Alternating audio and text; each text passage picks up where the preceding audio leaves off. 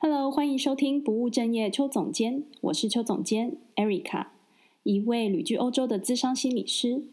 希望透过我自己在生涯上的探索，以及对于生活中心理学的观察，可以分享给你，带给你更多的幸福哦。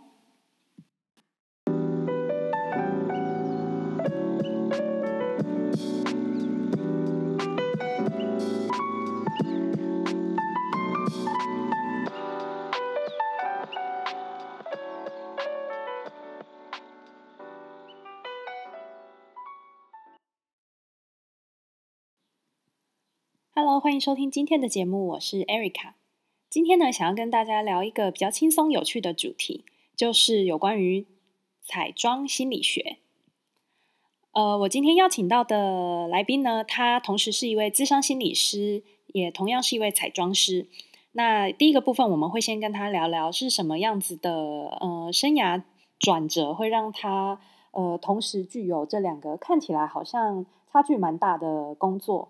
那另一个部分是，请他跟我们谈谈，在他这几年的工作经验里面，他是如何透过彩妆心理学的技巧，让更多人由内而外的对自己越来越有自信呢？一起来听听我们今天的访谈吧。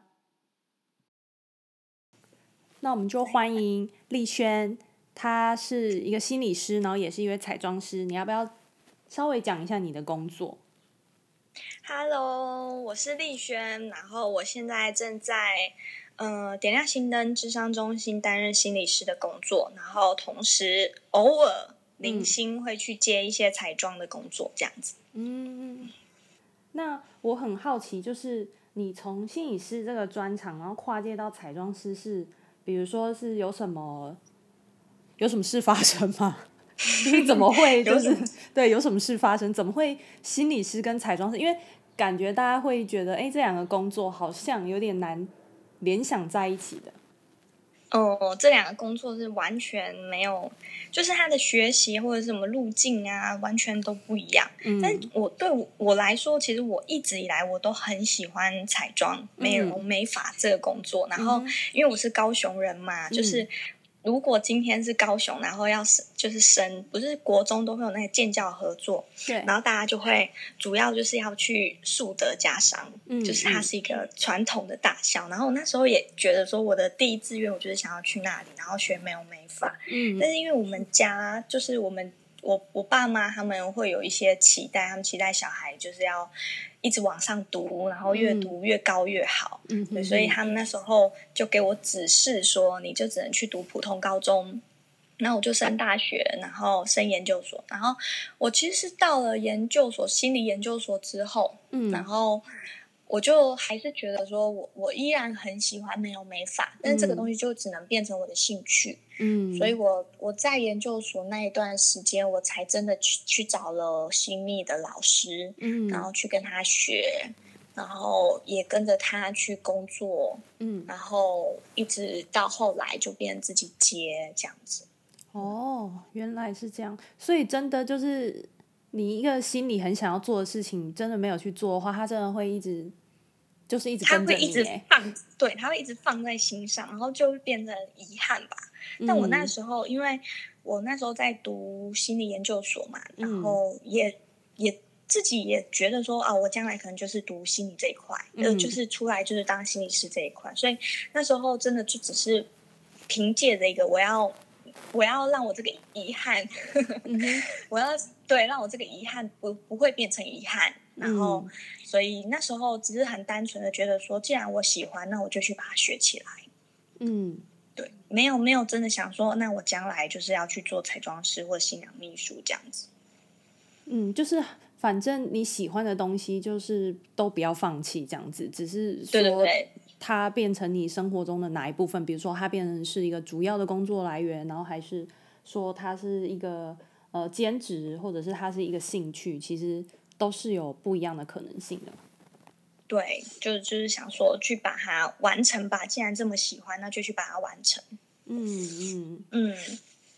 那你你在做这个有什么工作之后有什么特别的经验吗？特别的经验哦。你说哪一个工作，嗯、心理还是彩妆呢？呃，就是同时嘛，因为等于你同时都有这两个。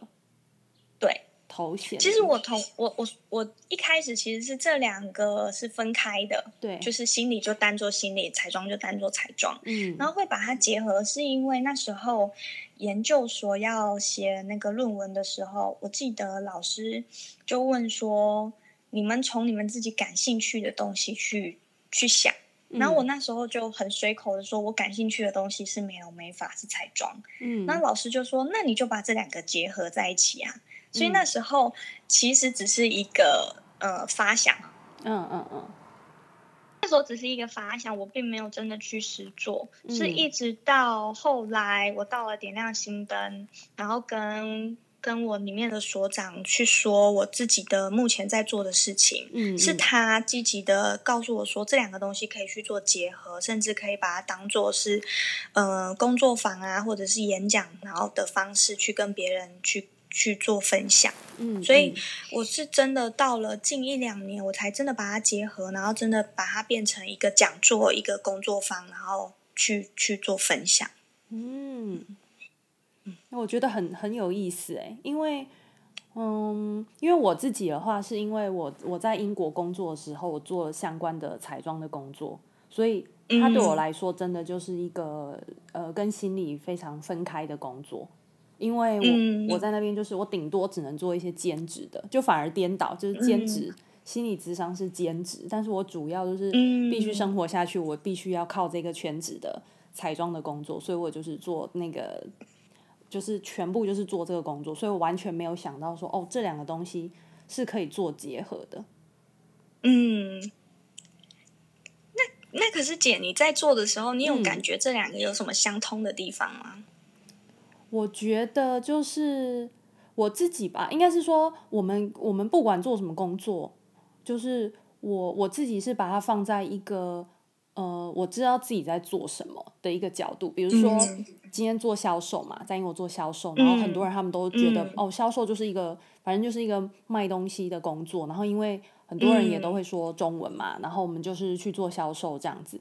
可是我自己在做的时候，我其实并没有就是把它当当成一个很单纯的销售工作。我其实是把那些我的我的我的客人吧，有点像是把他们当成好像我们在做咨商时候的案主，不是说我真的觉得他有问题，只是说我我在做的时候，我会觉得我会把那些就是可能在智商里面学到的东西吧。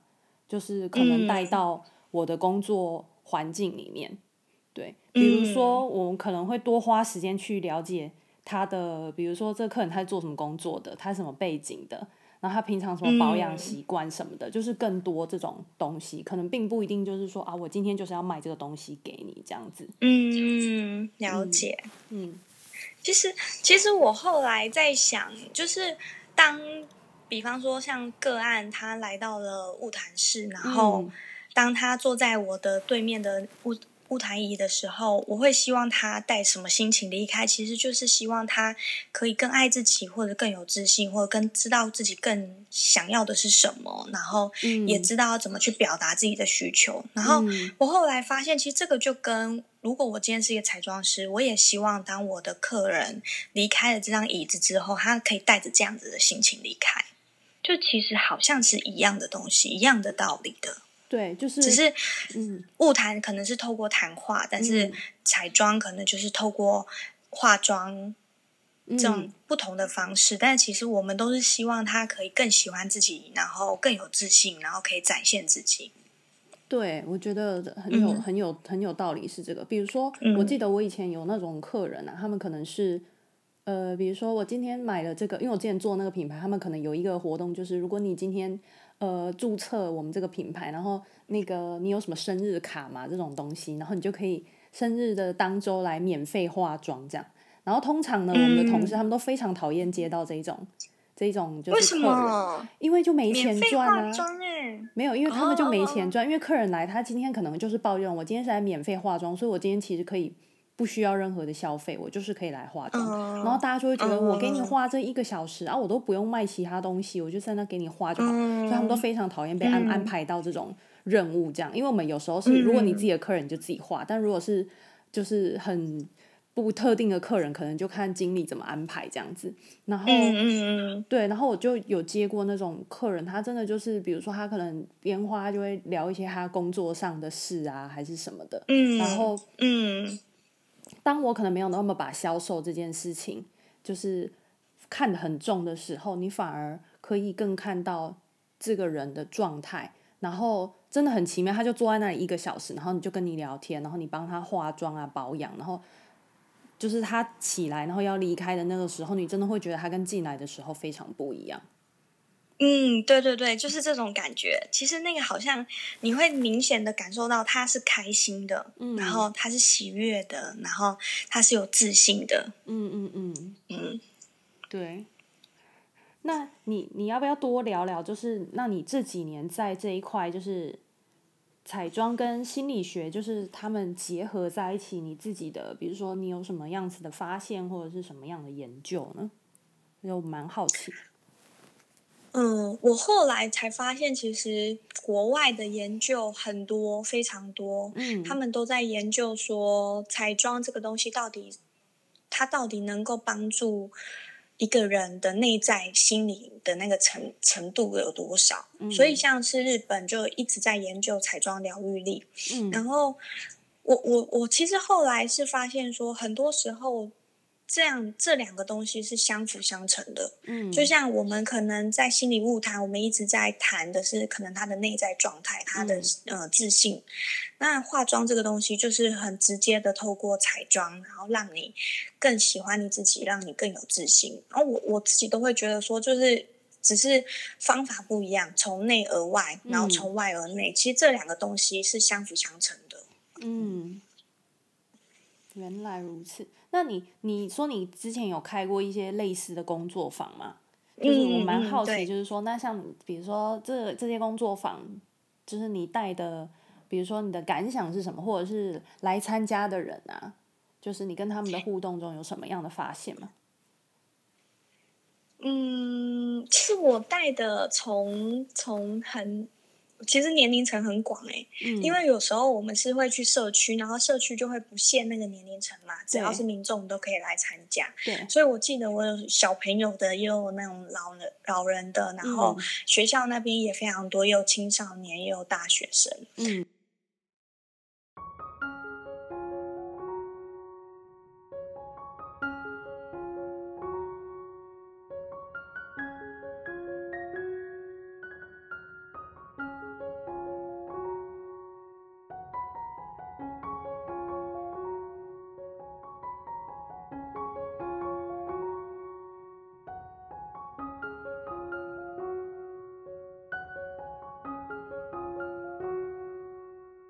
在民众上面的差别，我觉得他们的差别只是在于，嗯，热情程度吧。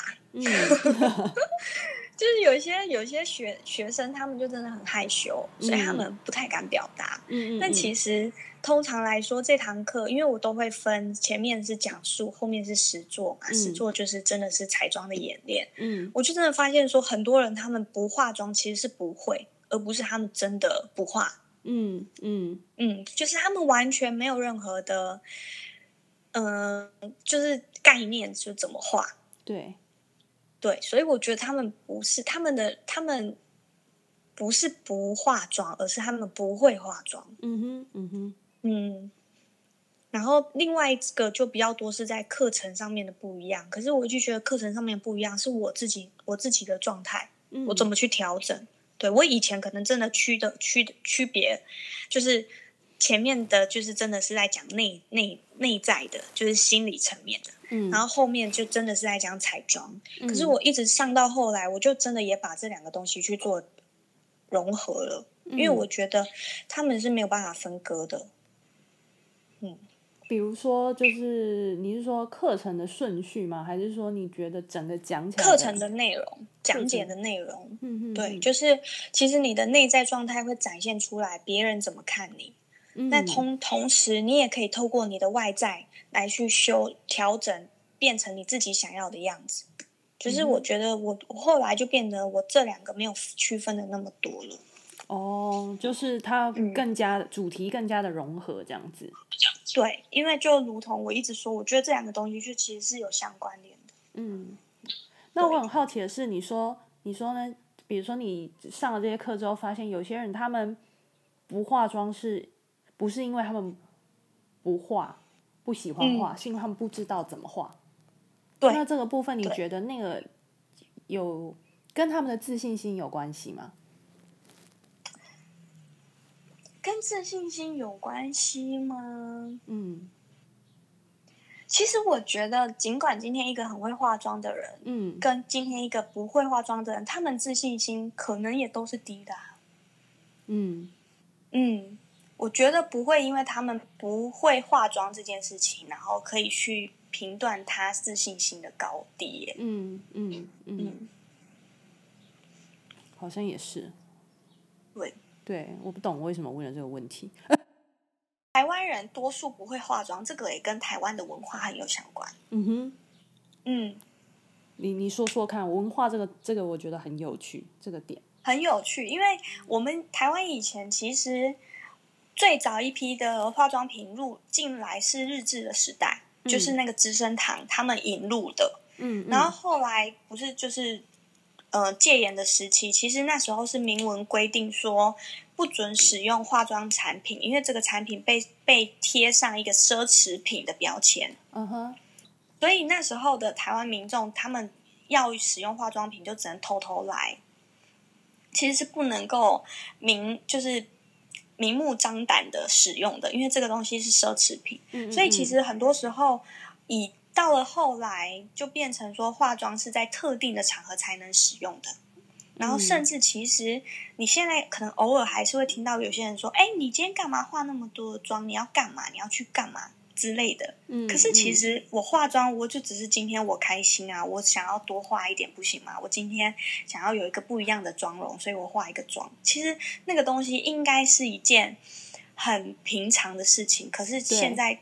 却会被贴上一个标签，是你是不是今天特别要做些什么事？你是不是要去约会，所以你才要化妆？对对对。所以我觉得，可能在更更多的地方，嗯，还是会把化妆这件事情贴标签吧。我觉得，嗯，或者、嗯、或者是说，像刚刚这个观点，我觉得有时候男生他们可能就会觉得。化妆就是你要去特别做什么事情，比如说我老公，就是因为你刚刚讲那个点，就是我忽然想到有一天我们要去爬山，然后呢，因为现在不是因为那个疫情的疫情的状况吗？然后，所以很多人可能就是你都在家工作，或者是你很少出门，你其实是很少化妆的。因为我自己也是，我基本上就是在家都是素颜，然后我每天都素颜，然后我就想说。好不容易一个礼拜有一天要出去爬山了，我想说擦个防晒之外，顺便化一下妆好了，就是不是化那种大浓妆，只是就是觉得稍微看起来气色比较好一点。然后我老公之前问我说：“你要干嘛？”然后我就说：“ 没有啊，不是要去爬山吗？”他说：“对啊，那你为什么要化妆？”那我就觉得，哎，为什么爬山不能化妆啊？奇怪哎。对呀，而且而且其实真的。这就会讲到，当你化完妆的时候，其实你的心理状态会完全的不一样。嗯，就是有些时候你也只是，就是我我因为开心啊，所以我今天化了一个妆。嗯、但是我不知道为什么就会变成你化妆一定是有企图。嗯嗯，对，就是化妆不能没有理由吗？就是对对对对对对对，就变成这样子了。嗯，然后我觉得有一些人可能他们。我在猜啦，我不确定。我只是在想，有一些人他们会不会，比如说，有可能因为会不喜欢听到别人说这些，还是什么的，就是对，很像是被注意吗？还是被评价吗？什么的时候，就是会担心化妆这件事情，或者是会觉得哦，那些化妆人好像就怎么样这样子。对，我相信一定是有的。嗯，对，这是个蛮有趣的点，因为像你刚刚讲的，就是。文化的关系吗？其实我觉得台湾就是这几年可能因为受到呃，比如说日本啊，或者是嗯韩国的影响，韩国韩国对影响蛮多的嘛，嗯、就是彩妆。对。然后我觉得大部分人其实都会化，就就是跟以前相较之下，我觉得大家化妆的那种比例很像变高了。嗯。我觉得，但是可能并没有像呃日本或者是韩国他们那么的极致，比如说他们就会对日本人嘛，就是大家都说日本人没有化妆是绝对不会出门的，对绝对不可能出门。他们已经变成他们的日常了。对，然后或是像一个面具，他们不是都会开玩笑说什么？有时候那个就是他们连他们自己的男朋友或是老公都没有看过他们没有化妆时候的样子。对，这个我觉得有点太夸张了。不过我我也会觉得，你看，就像因为现在流行的关系，或者是我们总是就是韩流啊，或者是不管是日本啊，他们都那个彩妆品其实是越来越多的，嗯、所以好像现在年轻人也越来越多。其实我、嗯、我去上课的时候，我都发现现在的国高中生。大学生的妆容都还可能比我还还多，就是他们的用色其实是很很亮丽的哦，嗯、他们很敢，就是他们的那个口红的颜色可能就是很敢的大红色这样子。嗯、可是其实像他们的这些行为还是会被贴标签啊，就是可能大家还是会说：“哎呀，你年轻人为什么要化妆？”可是其实你用心理学的角度去看，这个化妆这些东西，其实对他们来说是有意义的。他们可能在。寻找他们自己，嗯，他们可能在建立友谊关系，对，然后对，然后他们可能也在寻求一种认同感，嗯，或者是他们在追求他们自己喜欢的、他们向往的，嗯，其实这些东西都是有在。如果你你真的去了解他为什么要化妆，其实都是有意义的。甚至我也相信很多人化妆是为了遮掩自己可能是不自信的那一块，嗯嗯。可是可是我们。一般人或者是大众，其实看到都还是会把它贴上一个不好的标签。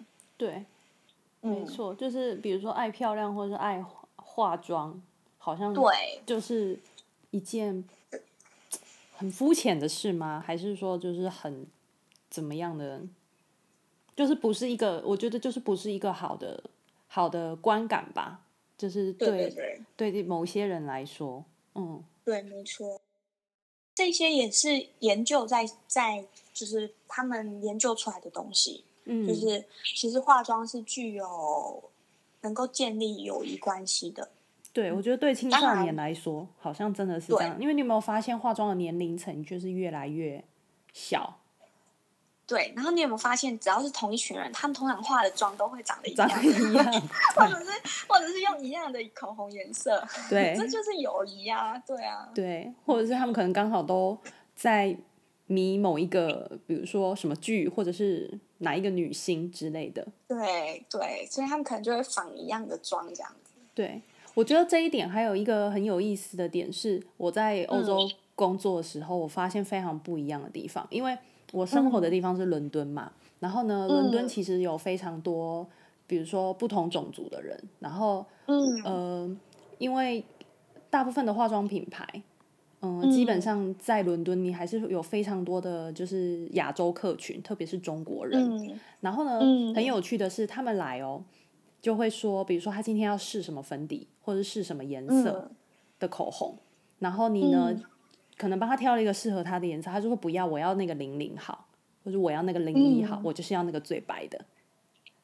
对，就是他们可能、哦、对 对，我不知道你在台湾的是不是这样，可是我在那边观察到的是这样，或者是那个口红的颜色，他可能来就会说那个我要那个几号色，你看到他在找你，其实你你自己都可以记下来，就是他到底在找什么色号，因为他可能是他在小红书上面看到，我也在小红书上面看到，一定就是那一个。那个谁谁谁，对，谁谁谁推荐的，然后他们真的就会来找那个颜色，对对，真的是这样。然后用的粉粉真的是粉饼，就是会觉得说越白是越好，真的是这样哎、欸。嗯，这真的是一个非常不同的那个文文化的那个审审美观，或者是那种价值观哎。对，嗯、然后我其实也经常用这个东西来来来说，比方说像是欧美啊，我们。他们欧美的化妆，他们的角度，嗯、他们绝对会是比较大的。比方说像眉形，嗯，然后可是像在如果是我们亚洲，我们就很讨厌角度，我们通常都会把角度给修掉，嗯。然后他们的那个欧美的，他们的颜色用色其实都是很大胆的，甚至他们的阴影也会打的比较明显，嗯，嗯。可是。可是，在欧美甚至在韩系，他们很流行的是裸妆，就是你好像看不出来你有化妆的这个。嗯，嗯，那我觉得这个其实也跟也跟文化很有相关的、欸嗯，就是我们好像也常常经常在讲说，哎呀，做人不能太还有棱棱角角，这些东西都要修，好像希望我们可以做比较圆融的，或者是希望我们要做一个比较内敛的，或者是跟跟大家一样的。可是可能在欧美，他们的教育理念就不是这样，他们可能就会说，你就是要做你自己啊，嗯，或者你就是要很有你自己的 style，你自己的风格。所以我觉得这个都很有相关。对，的确是这样。因为像那些欧、嗯、欧美人士的客人而来呢，他们真的就是他会说，你帮我试那个粉底，呃，哪一个颜色适合我，嗯，然后他自己看了，他觉得哎适合，他就会买那个颜色。他不会说我想要什么颜色。哦就是他们会找适合自己的东西，而不是说我今天在哪里哪里看到的东西，好像大家都用的这种东西，对，大家都推的东西，对，对没错，他们真的是会选择自己适合自己的，而不是我想要但是未必适合我的东西。对，嗯，对，嗯，哎，我我我其实后来因为接触这个，我就觉得它很有趣，嗯，因为。就是可能我们只是一个很简单的，或者我们可能大家就像你说的，他们只是一个很肤浅的一个行为，就是化妆。嗯，但其实它内在有很多的心理的因素。它甚至我们可以透过化妆去看到一个人他怎么去看待他自己。嗯，嗯，因为像像我以前在化妆的时候，其实我就是真的是盲目的追求流行。现在时下什么妆我就化什么妆，所以不是有一阵子很流行粗美吗？平眉，嗯、所以我、uh, 我可能就会是平眉，或者是有一阵子流行其他的眉，嗯，我可能就会变成其他的眉。可是后来我我在化妆，甚至我去画别人的时候，我都觉得我都是依照他长得什么样子去修他原本的样子。嗯，然后我现在画我自己，我也是，我不太会再去现在流行什么眉，我就跟着什么眉，而是我知道我自己适合的是什么，然后我自己要调整的是什么。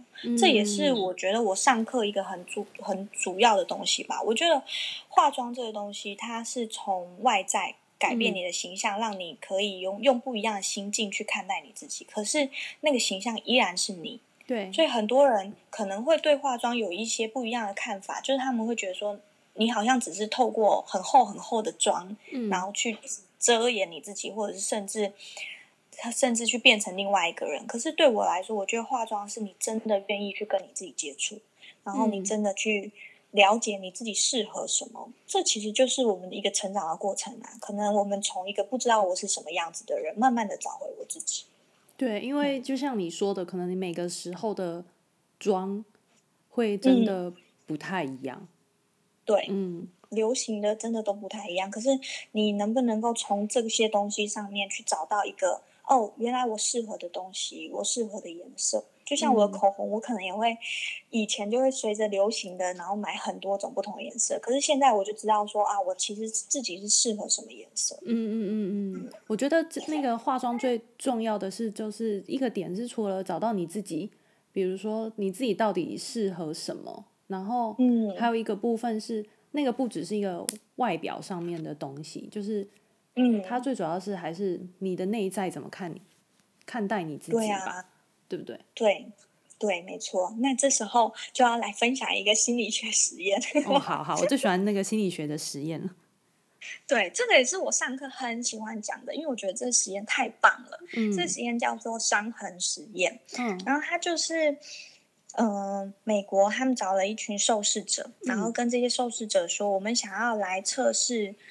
当别人看到你脸上有伤疤的时候，他们的反应是什么？嗯，所以他就找了一群化妆师，然后在那些受试者上面，在他们脸上画伤疤。嗯，画完了之后，他们给他小镜子看，嗯，所以那些人他们有看到他们脸上的伤疤。嗯，然后镜子拿掉了之后，化妆师就跟他说：“那我们最后定个妆，补个粉，这样子。”嗯，但是其实他这个动作是把他脸上的伤伤疤完全的抹去，所以他其实就是他原本的样子，并没有伤疤。嗯，那他他，但是受试者自己不知情，所以他们用这样子的方，自以为自己脸上的伤疤，嗯，去跟别人互动。嗯，互动完了之后，他们就去问他：“你互动完的感觉如何？”嗯，其实。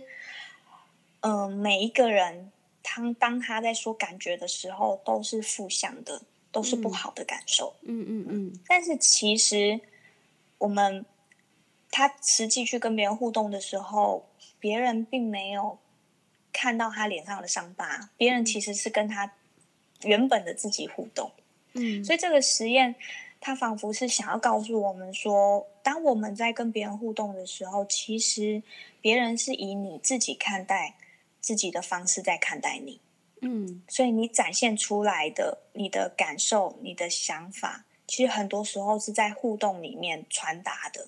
嗯，所以你可能会觉得别人对你可能是不好的，或者是你感受到别人的歧视啊，或者是鄙视啊，或者是不好的眼光，那些有可能是你自己看待你自己的样子。嗯嗯，所以这也是为什么我一直觉得心理跟。呃，自我是就是跟彩妆是很有相关的，因为化妆也是一个展现自己的的状态，嗯，然后也因为这个东西，你展现出来的样子，也许你会觉得，因为你化妆，所以你很有自信，你展现出来的样子就是自信的样子，嗯，那能不能够也因为化妆，然后真的让你对自己的那个自信是有填满的，嗯，就是你也可以透过化妆让你自己是很有自信的。